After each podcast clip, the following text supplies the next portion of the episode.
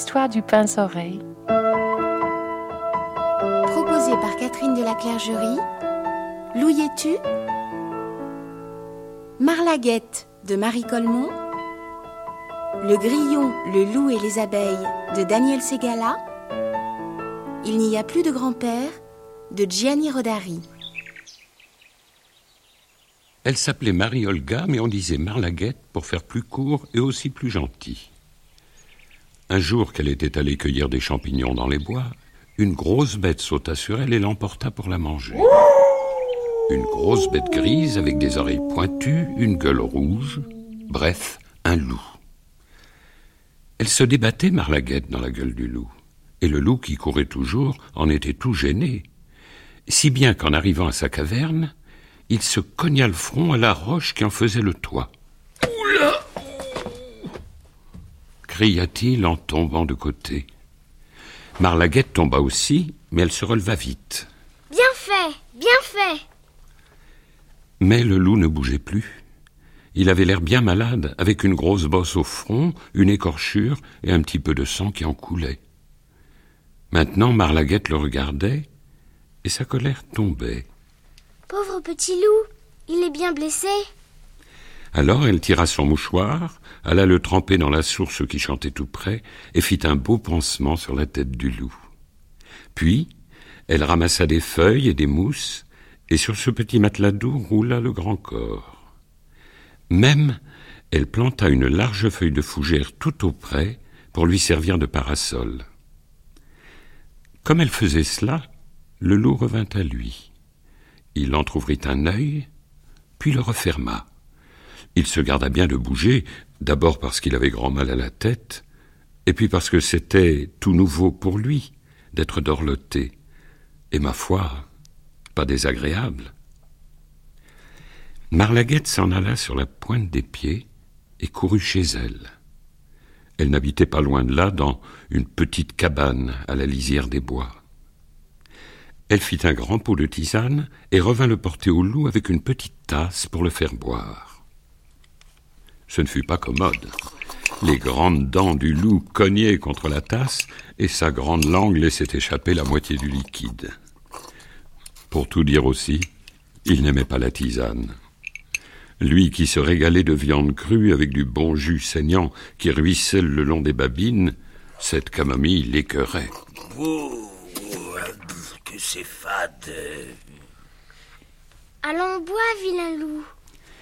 Elle le soigna comme ça pendant huit jours. Puis elle l'emmena faire une petite promenade, en marchant tout doucement pour ne pas le fatiguer.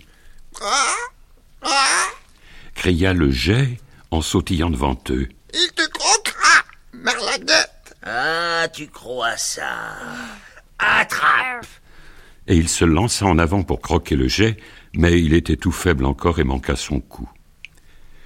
Le deuxième jour, comme il se promenait bien sage à côté de la petite fille, le jet revint.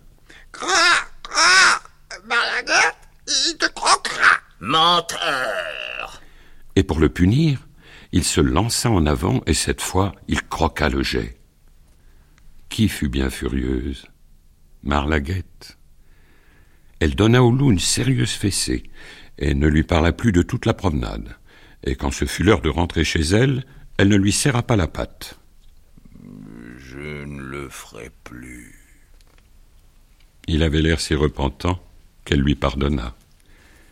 De fait, à partir de ce jour, il ne mangea plus une seule bête vivante. Dans la forêt, cela se sut vite. Les oiseaux ne s'envolèrent plus quand il passait sur les chemins, et les petites souris vinrent caracoler jusque sous son nez. Il en avait l'eau à la bouche, mais il trottait sagement à côté de Marlaguette, les yeux fixés sur son doux petit visage, pour échapper à la tentation. Mais alors qu'est-ce qu'il mangeait? Des framboises, des myrtilles, des champignons, des herbes, du pain que lui portait Marlaguette. Hélas, à ce régime il s'anémia. Un loup n'est pas végétarien. Il faut qu'il mange de la viande. Son estomac est fait pour ça. Ce fut un vieux bûcheron qui le dit à Marlaguette. Mais il est en train de mourir, ton ami le loup. Marlaguette pleura beaucoup, et puis elle réfléchit toute une nuit, et puis au matin elle dit au loup. Je te délie de ta promesse. Va vivre au fond des bois comme vivent tous les loups. Alors la grande bête grise s'en fut sur ses pattes maigres, et elle croqua un merle et un lapreau et trois musaraignes qui prenaient le frais au bord de leur trou. En peu de temps, le loup redevint fort et beau. Mais il ne tuait maintenant que lorsqu'il avait faim, et jamais plus il ne mangea de petit enfant. Parfois, de loin entre les branches, il voyait passer la robe claire de Marlaguette, et cela lui faisait à la fois plaisir et tristesse. Et Marlaguette regardait souvent vers le fond des bois, avec son doux sourire, songeant à cette grande bête de loup qui, pour l'amour d'elle, avait accepté pendant des jours de mourir de faim.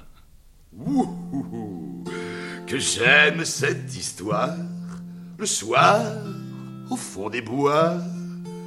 Mon frère, en ta mémoire, je vais chanter pour toi la chanson d'elle.